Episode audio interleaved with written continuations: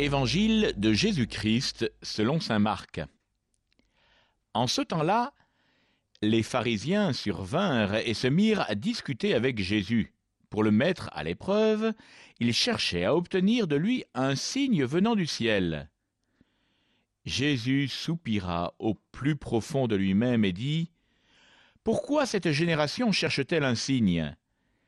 Amen, je vous le déclare, aucun signe ne sera donné à cette génération. Puis il les quitta, remonta en barque, et il partit vers l'autre rive.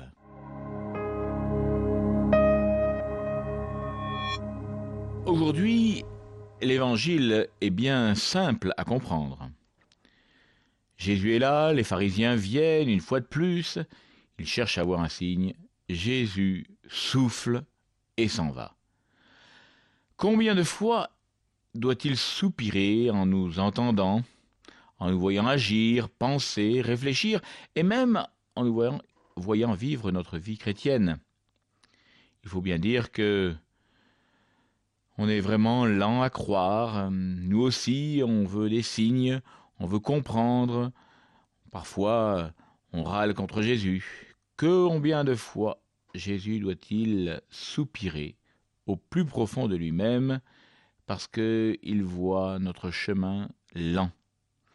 Alors aujourd'hui, nous pouvons demander au Seigneur, Seigneur, donne-moi un cœur prompt à croire dans ta parole, prompt à te suivre, prompt non pas à vouloir tout analyser, mais au contraire, à vouloir te suivre pour mieux t'aimer, car en définitive, pour bien comprendre, pour bien connaître une personne, il faut vivre avec elle.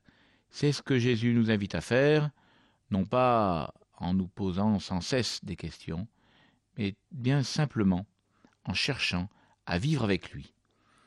Bonne journée.